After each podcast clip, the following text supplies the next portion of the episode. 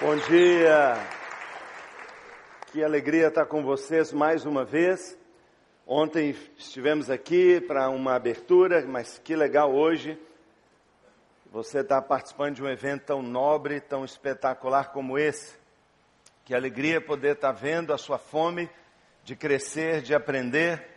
Nós vivemos num país que aguarda que líderes com valores, líderes com fortes convicções, líderes com integridade, líderes com coragem e ousadia se levantem para nos ajudar a transformar em realidade aquilo que sempre foi uma promessa do nosso país, de se tornar uma nação grandiosa, extraordinária, justa, uma nação que se torne para as outras nações uma referência de povo, de amor, de evangelho.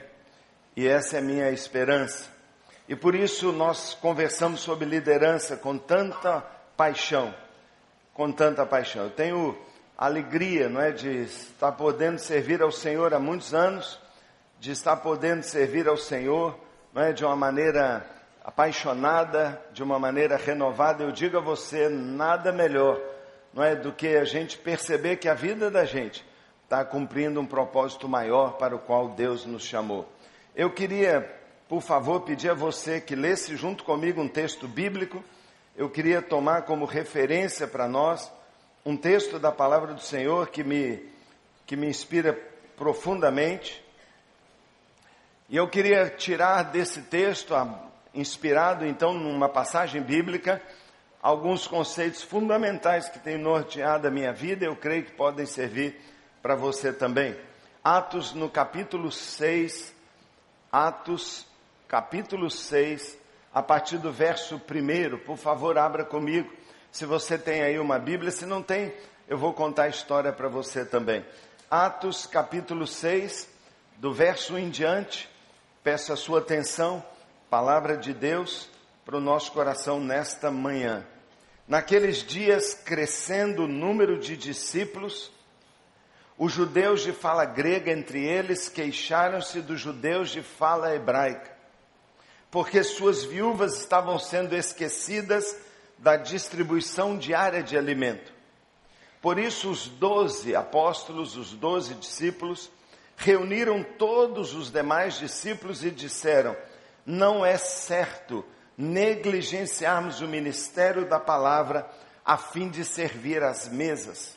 Irmãos, escolham entre vocês sete homens de bom testemunho cheios do espírito e de sabedoria.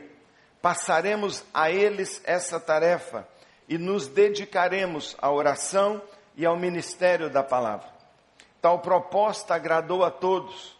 Então escolheram Estevão, homem cheio de fé, e do Espírito Santo, além de Filipe, Prócoro, Nicanor, Timon, Pármenas e Nicolau, um convertido ao judaísmo proveniente da Antioquia apresentaram estes homens aos apóstolos, os quais oraram e lhes impuseram as mãos. Assim a palavra de Deus se espalhava. Crescia rapidamente o número de discípulos em Jerusalém e também um grande número de sacerdotes obedecia à fé. Ontem eu falei um pouquinho com você sobre um momento lá no início, quando Jesus seleciona os primeiros integrantes da sua equipe. E a gente conversou um pouquinho sobre quais seriam as características que Jesus estava buscando naqueles que se tornariam membros do time mais transformador da história. Você pode ter convicções diferentes, você pode ter uma fé diferente, uma espiritualidade diferente, mas numa coisa todos concordam: Jesus foi a maior influência que esse planeta já experimentou. Nossa história está dividida entre antes e depois deste homem. E este homem que veio para mudar o mundo decidiu não fazê-lo sozinho.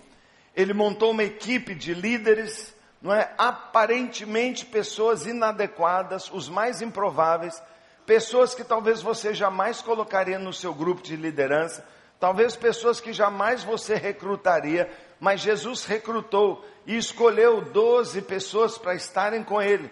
E ele buscou nessas pessoas, em primeiro lugar, uma disposição de servir. Em segundo lugar, buscou nessas pessoas pessoas prontas para obedecer instruções. Ele buscou no meio dessas pessoas, você estava aqui conosco ontem, gente que não se tornaria o eu do time, mas que poderia perfeitamente transferir a glória para o outro ou para o grupo. Ele também desafiou pessoas que teriam capaz, capacidade para enxergar além do natural e perceber que mais do que alguns peixes, Jesus estava chamando-os para uma visão muito maior. O tamanho da nossa visão será o tamanho do nosso sucesso. E finalmente, ele define que só poderia participar da equipe dele gente que, após entender tudo isso, estava disposto a pagar o preço que todo líder tem que pagar: renúncia. E eles deixam seus barcos e seguem Jesus. Os anos se passam. Já são agora perto de quatro anos que aquilo aconteceu. Eles já são agora os líderes. Jesus já foi embora. Morreu, ressuscitou, subiu aos céus. E eles estão sozinhos agora. E as coisas começam a acontecer. E o Espírito Santo vem sobre a igreja, e o que estava prometido acontece. Eles têm agora novas habilidades, dons sobrenaturais começam a vir sobre eles e, e começa a vir pessoas, pessoas, pessoas, pessoas. E o texto que nós lemos começa com uma frase muito interessante. Ele diz assim: E naqueles dias crescendo, aumentando o número de discípulos. A igreja ali no seu iníciozinho começou a crescer. Ela começou a crescer. O que significa isso? Se você olhar no original do texto bíblico, você vai perceber que ali está o sentido da adição. Começou a entrar mais um, mais outro, mais outro, mais outro, mais outro. E o número de discípulos cresceu. E você sabe que onde tem gente tem problema. E porque começou a acontecer problema, eles tiveram que encarar um problema, propor uma solução. O texto vai tratar sobre isso. Eles enfrentam um problema, eles encaram um problema e propõem uma solução. E aí é um texto fundamental porque é a primeira vez que a igreja experimenta a formação, não é? Assim, institucionalizada de liderança. É a primeira vez que se estabelece a figura liderança na igreja. A igreja é, sem dúvida, a maior organização no planeta. Ela dirige escolas, faculdades, ela dirige hospitais, ela tem agências em todos os países, em todas as línguas, em todos os lugares, nos grandes centros e nas pequenas vielas. A igreja se expandiu pelo mundo inteiro e tem bilhões de apoiadores que dão sua vida, que creem, que investem, que contribuem. A igreja é um sucesso, a igreja é extraordinária e ela foi estabelecida a partir do estabelecimento de uma equipe. Agora, se você percebeu o final do texto, o texto que eu li termina dizendo: Assim a palavra de Deus se espalhava, crescia rapidamente o número de discípulos em Jerusalém. A palavra crescia rapidamente, se você olhar no original, não é mais adição, não fala de que um mais um mais um mais um, mas a expressão que eles usam é começou a se multiplicar entrou numa exponencial assustadora. Então, por favor, o texto começa com uma organização mínima crescendo por adição. Alguma coisa é implantado aqui que faz com que essa organização saia de um crescimento normal para um crescimento, um sucesso sobrenatural. Então você percebe nesse texto uma virada. Você percebe nesse texto de forma importantíssima a definição, papel, o benefício da liderança. A liderança estabelecida leva essa organização nascedora, incipiente, pequenininha, numa potência mundial. Ela não só cresce em Jerusalém, mas se espalha pelas nações. Ela se multiplica por todos os lugares. Por quê? porque foi estabelecida uma liderança. Uma liderança. Ah, eu quero falar com você nesta manhã sobre crescimento, almejar o crescimento. Sabe, esse texto começa revelando para nós o grande perigo do sucesso. A igreja começou revelando crescimento, diz o texto, e a igreja crescia em números. Sabe o que poderia ter acontecido aqui? Poxa, já cresci, tá bom. Eu percebo a dificuldade dos homens de negócios em definir qual é a minha escala.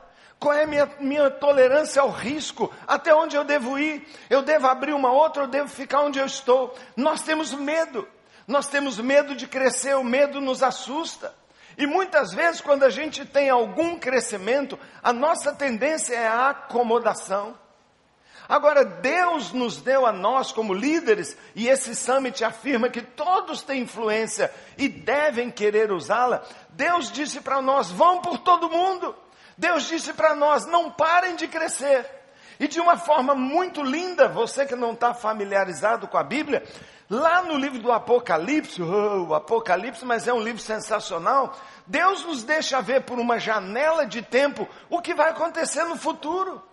E lá no futuro, em Apocalipse capítulo 7, está escrito que uma multidão, incontável de milhares e milhares e milhões de milhões estarão diante do trono de Deus adorando o Cordeiro. Ou seja, se nós olhamos o futuro, a igreja se multiplicou extraordinariamente, porque milhares de milhares são milhões e milhões de milhões são bilhões bilhões de seres humanos estarão diante de Deus. Ou seja, deu certo, aconteceu, ela continuou a crescer. E a primeira coisa que tem que estar dentro da cabeça de cada um de nós é que na cabeça de Deus, no ideal de Deus, nós vamos crescer.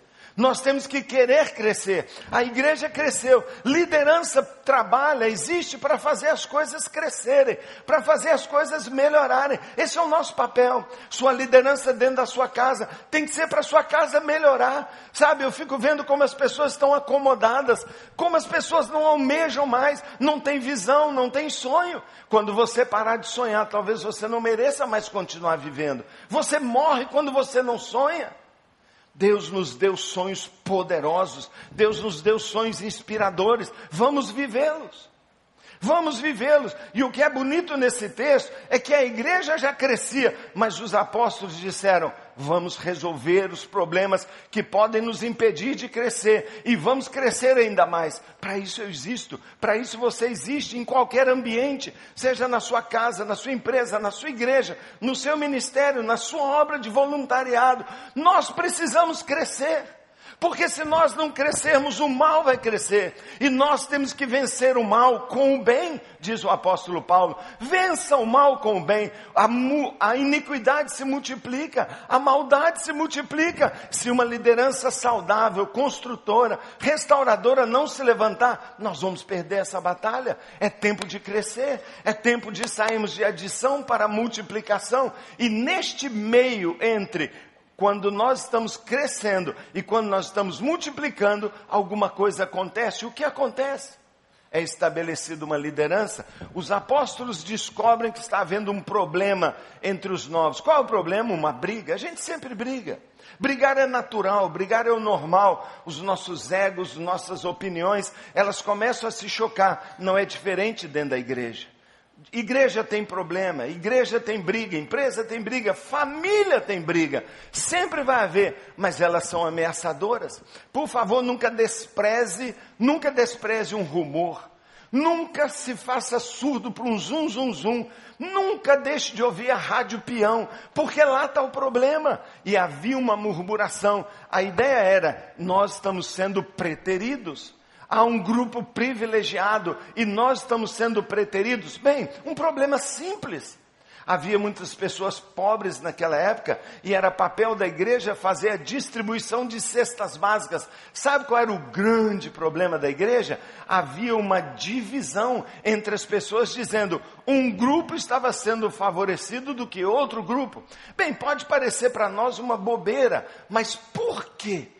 Havia aquela suposta preferência por um problema de cor de pele, por um problema de etnia, dois grupos, judeus e gregos.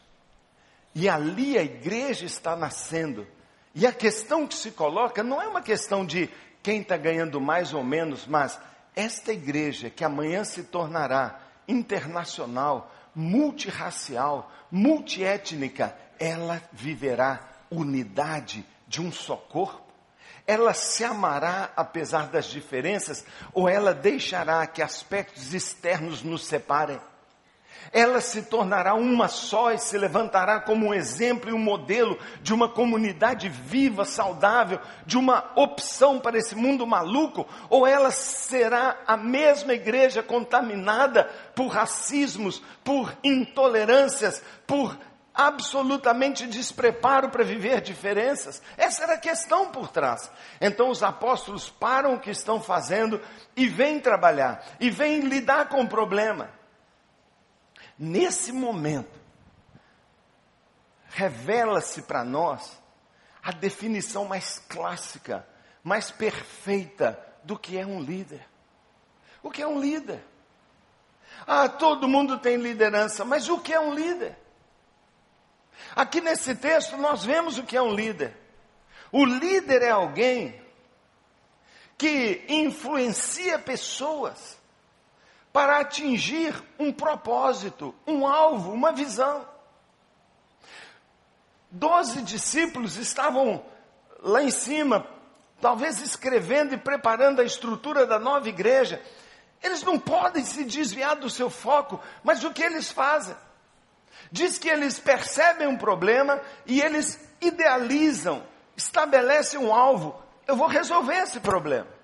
Então, o líder é uma pessoa que influencia a pessoa, eles fazem uma reunião, eles indicam uma equipe, eles elegem um grupo, eles estabelecem sete pessoas. Então, o líder é uma pessoa que influencia pessoas, forma uma equipe para resolver um problema, para atingir um objetivo. Ele usa a sua influência. Os apóstolos usaram a sua influência para resolver o problema. E foi a ação da liderança que levou a igreja do crescimento para a multiplicação.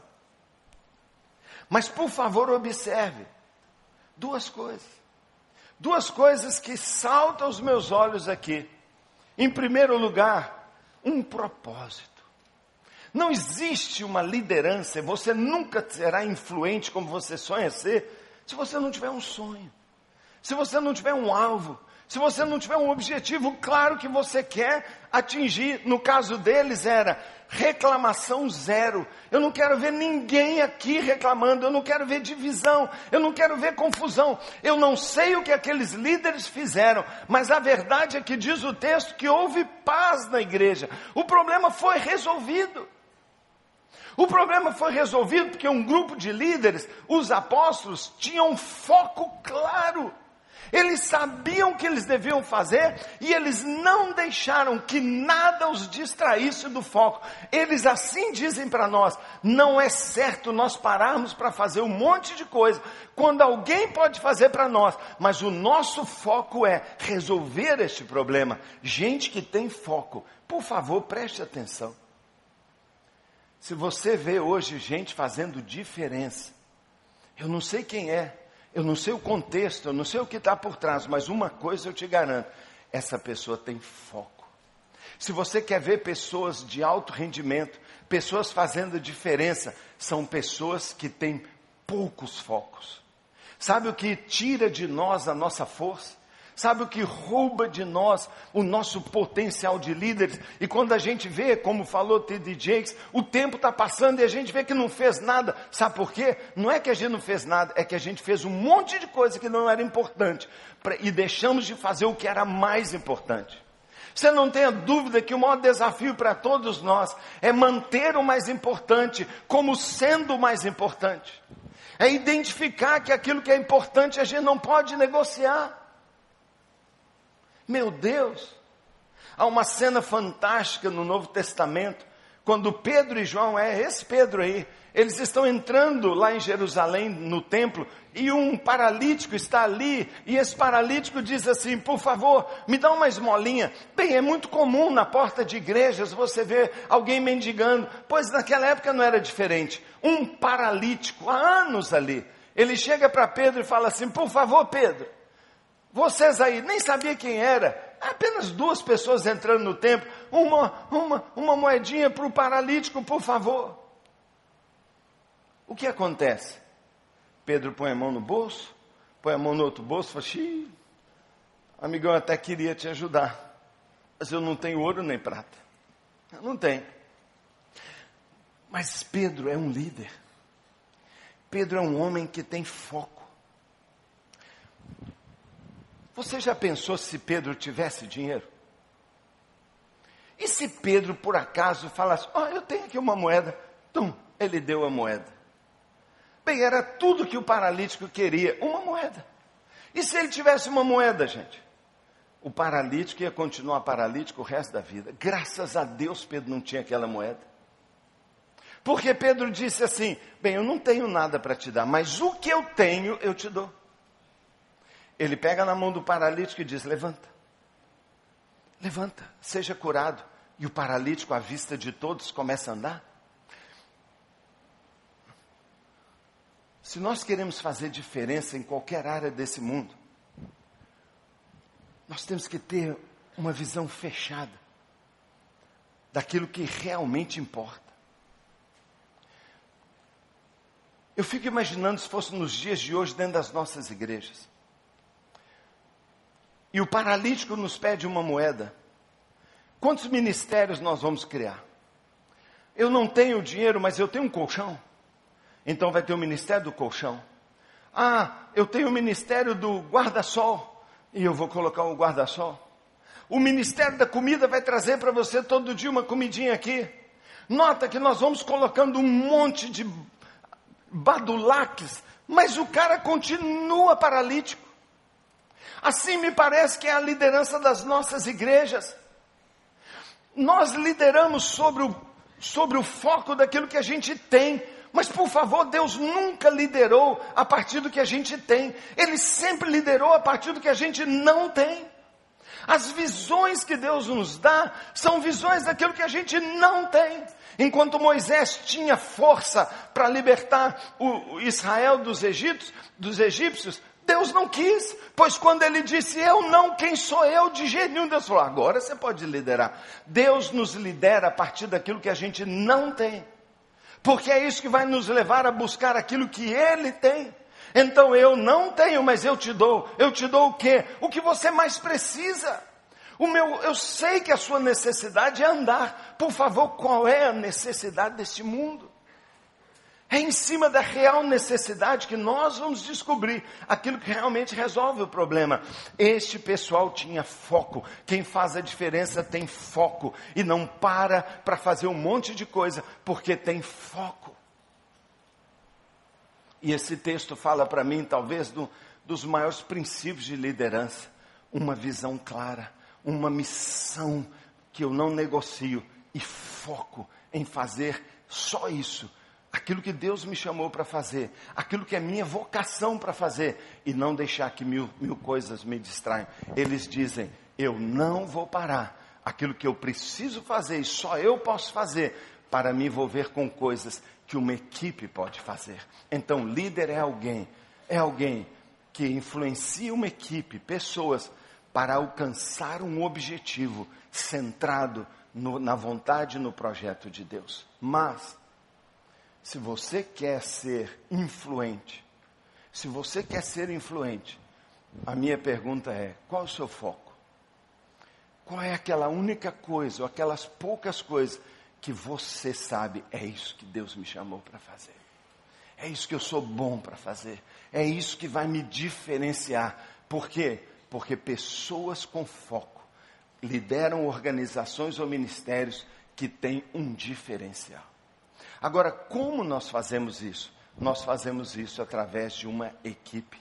Então, eles separam sete líderes que amanhã se tornaram enormes. Estevão, que é um dos primeiros citados, no capítulo seguinte, ele está pregando para um monte de gente: meu Deus, alguém que foi colocado da minha equipe para carregar a cesta básica, agora está falando de público. O que aconteceu? Ele foi capacitado.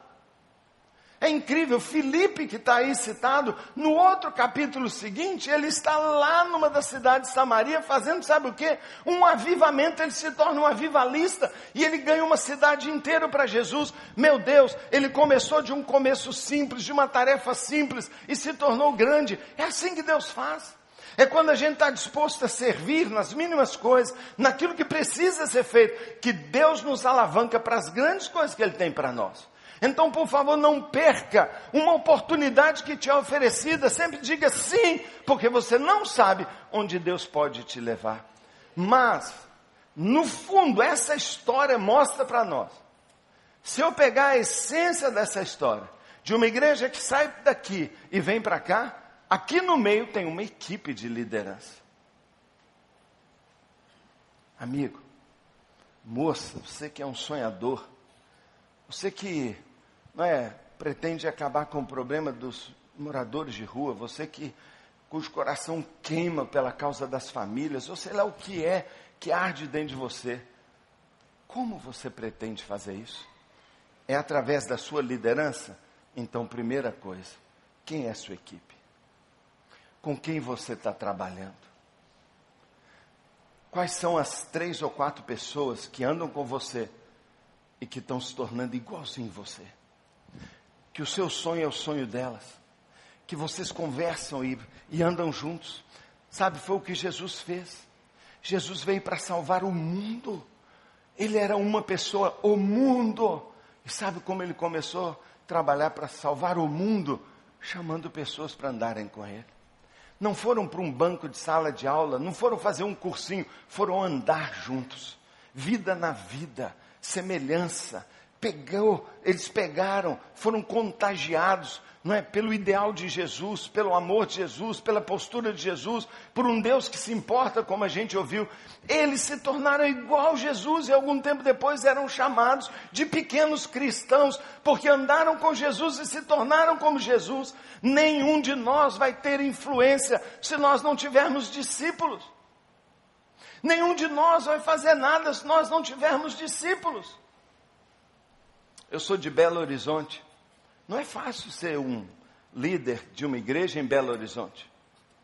Porque muita coisa acontece em Belo Horizonte. Belo Horizonte é, é a cidade da igreja da Lagoinha. Você não sabe como é aterrador ser da igreja da cidade onde tem a Lagoinha. Porque não é só uma lagoinha agora, ela está se multiplicando. Tem 200 lagoinhas e todo pastor todo dia acorda no seu tempo devocional e ora, Deus, não deixe uma lagoinha vir para minha rua. É a oração de todo pastor. Senhor, por favor, uma lagoinha não. Todo mundo, outro dia os irmãos chegaram em casa, pastor, tem um prédio ali, está pintando, estão arrumando, será uma lagoinha? Eu falei, não. Aí eu liguei, Márcio, é uma lagoinha? Não, filho. Não, não, filho, não é, ainda não, filho. Mas eu estou chegando. Você não sabe o que é ser de Belo Horizonte. Você não sabe, mas se quer piora, você quer que piora? É onde está Jeremias Pereira, oitava igreja presbiteriana, o maior comunicador, o maior pregador do Brasil, na minha opinião. Ele está ali do meu lado. E os irmãos vêm falar, não, pastor, fui lá na oitava, que mensagem. Agora, se você quiser uma coisa mais do tipo quebra de maldição, e você acha que tem um trem em cima de você, Jorge Linhares está lá, cara. São as maiores igrejas que tem. Das maiores do Brasil, está tudo em Belo Horizonte. E no meio disso tudo lá está quem? Paulinho. Lesado, semi-retardado. Não fala S, não termina, não fala os verbos direito, não sabe falar. Meu Deus, como é que eu vou liderar uma igreja? E um dia eu estava diante do Senhor falando, Deus, não me chame, eu não quero ser pastor, não em Belo Horizonte. Não em Belo Horizonte, nem no Rio de Janeiro, não tem lugar. E sabe o que Deus falou comigo? Falou assim: se eu te chamar, o que você quer fazer? Falei, eu quero fazer a sua vontade. Qual é a minha vontade? Qual é a minha missão? Fazer discípulos. A minha missão, a sua missão para mim é fazer discípulos. O Senhor disse: indo, façam discípulos que façam discípulos e que façam discípulos. Então, por que você está preocupado pensando que a sua missão é edificar uma grande igreja? Por que você está pensando que a sua missão é entrar na concorrência do mercado gospel? Por que você está pensando em ter algo diferencial que seja atraente? Eu não mandei você fazer isso. Sabe o que eu mandei você fazer? Um, dois ou três discípulos. Gente na qual você se reproduz, que sonhe com você, que fale a mesma linguagem, que pense como você e que esteja ao seu lado. Se você fizer isso, sabe o que eles vão fazer? Eles vão fazer o que você faz. E se você faz discípulos, eles vão fazer discípulos. Vai demorar um pouquinho, mas eles vão fazer discípulos, depois vão fazer discípulos. E um dia Deus falou comigo: Você quer ser líder? Você quer exercer influência? Você não vai exercer influência sobre a multidão, você vai ter uma equipe, você vai ter uns amigos, irmãos seus, que sonham, que cheiram como você, que andam como você, que pensam como você. Então, presta atenção. Vamos à prática aqui nesse summit. Não levante a mão, mas você é um líder. Nós vamos ter aqui apenas uma sensibilização para a urgência de se levantar líderes numa nação como o Brasil. 40% quase da nossa cidade aqui, ou do nosso país, está na mão do crime organizado. Alguém está tomando a nossa liderança. Como eu vou falar que eu sou líder se eu não tenho. Se eu sonho sozinho, se eu oro sozinho, se eu caminho sozinho, se eu sou absurdamente sozinho? que o Senhor falou comigo foi: oh, faça alguns discípulos. Porque a minha missão para você é só fazer discípulos. E sabe o que que Pedro, Tiago e João fizeram? Discípulos. Vocês vão andar com a gente. E em pouco tempo esses discípulos deles estavam explodindo cidades. Estavam fazendo outros discípulos. No outro capítulo 9, aquele que viu Estevão morrendo e ficou chocado, se converte, Saulo, apóstolo Paulo, discípulo de um discípulo dele. Estevão fez Saulo. Saulo fez tudo. Você quer ser influente? Você tem que ter uma pessoa com você. Não é o que você tem que importa, é o que você não tem. Lidere pelo que você não tem.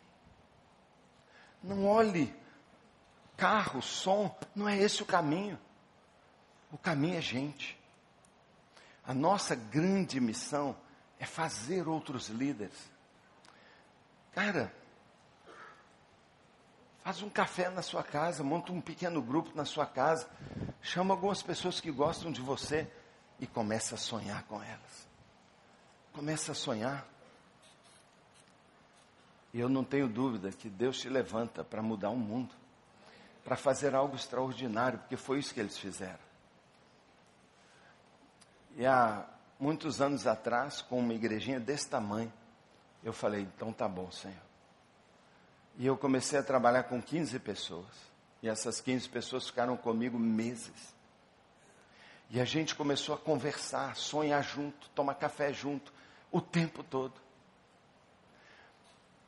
E um dia essas pessoas falaram comigo, eu entendi, eu vou fazer isso também. E aquelas 15 pessoas viraram 40 depois viraram 120. E foram crescendo. E um foi fazendo isso, e foi fazendo isso. Hoje nós temos milhares de líderes, cada um deles fazendo alguns discípulos. E são milhares de pessoas com a mesma visão, com o mesmo sonho. Líderes são pessoas que influenciam pessoas para uma missão. Há muitas coisas sensacionais que você pode fazer com a sua vida. Outro dia, lendo uma revista, eu conheci um cara que dedicou a vida inteira dele a proteger os morcegos das cavernas no, da América do Norte. O cara deu a vida dele para proteger a vida de morcego. Eu mataria todos. Eu teria uma missão oposta dele. Porque os adolescentes pegam rojões para brincar, para desorientar morcego vão na beira das cavernas americanas e dão um tiro lá dentro. O barulho estoura os tímpanos ultrassensíveis do morcego, ele se desorienta e morre. E ele começou a trabalhar com uma equipe que se tornou monstruosa de voluntários para salvar morcego. Nós temos a mensagem da salvação. O inimigo não tem ensurdecido, só tem cegado, amarrado, prendido, roubado milhões de pessoas. Mas nós que podemos fazer algo, não fazemos. O clamor por líderes é urgente. E a maioria de nós diz: Mas eu não sei o que fazer. Cara, o que eu tenho eu te dou. O que eu tenho eu te dou. Você não vai resolver o problema da fome do mundo, nem você vai acabar com o problema do tráfico no Rio de Janeiro, mas você pode mudar a vida de duas ou três pessoas que vão andar com você. E que depois você vai influenciá-las para fazer a mesma coisa. E nós vamos vencer o mal com o bem. Através de uma multiplicação. Que no começo parece devagar, mas que sempre vai observar uma curva J em que o crescimento é lento até aparentemente diminui, mas depois explode, porque é um processo de progressão, de multiplicação. Esse é o nosso chamado. Como você de fato pratica liderança, só tem um caminho por pessoas que você vai incutir nelas, influenciar nelas um sonho, uma visão que Deus te deu, e você não abre mão dela. Quando você fizer isso, esses dois elementos, eu vou te dar uma medalha no peito dizendo: líder, líder. Porque se você não tem uma visão, e se você não, não traz pessoas com você, você pode estar fazendo qualquer coisa, menos liderar. Menos liderar. Talvez você seja um ótimo obreiro. Talvez você seja super legal para nos ajudar, mas não é líder. Porque líder tem que ter uma equipe. Você tem a sua. Meu desafio para você: saia daqui Talvez com esse kit do Summit. Senta com um grupo de pessoas, passa, formula um sonho começam a se reunir por isso. Você vai ver, Deus vai te dar algo muito poderoso. Na minha igreja eu não preciso pedir que eles inventem nada. Eu falo com eles, abra sua casa. Abra sua casa. Convida seus melhores amigos e passa o sonho. E compartilha seu coração. E nós vamos multiplicando grupos todos os anos. Já fora do Brasil, em vários países, e no Brasil inteiro. E igrejas em, em todos os estados. Sabe como nós fazemos isso? Quando uma pessoa não é, pega a sua visão e vai fazer isso com outras pessoas. Todo mundo é líder. Porque todo mundo tem um amigo. Todo mundo tem alguém que toparia estar com você para receber de você o seu sonho de vida. Aí você é um líder de verdade. Feche seus olhos um minutinho só.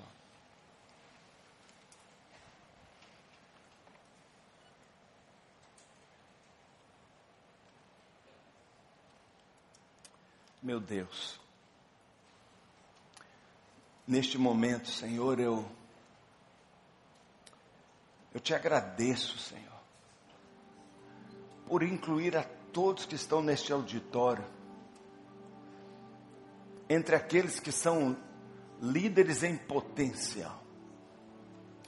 Muito obrigado, porque o Senhor não chamou apenas os capacitados, os educados, o Senhor não chamou os carismáticos, os comunicadores, o Senhor não chamou os atletas, os bonitos, os altos, o Senhor chamou todos.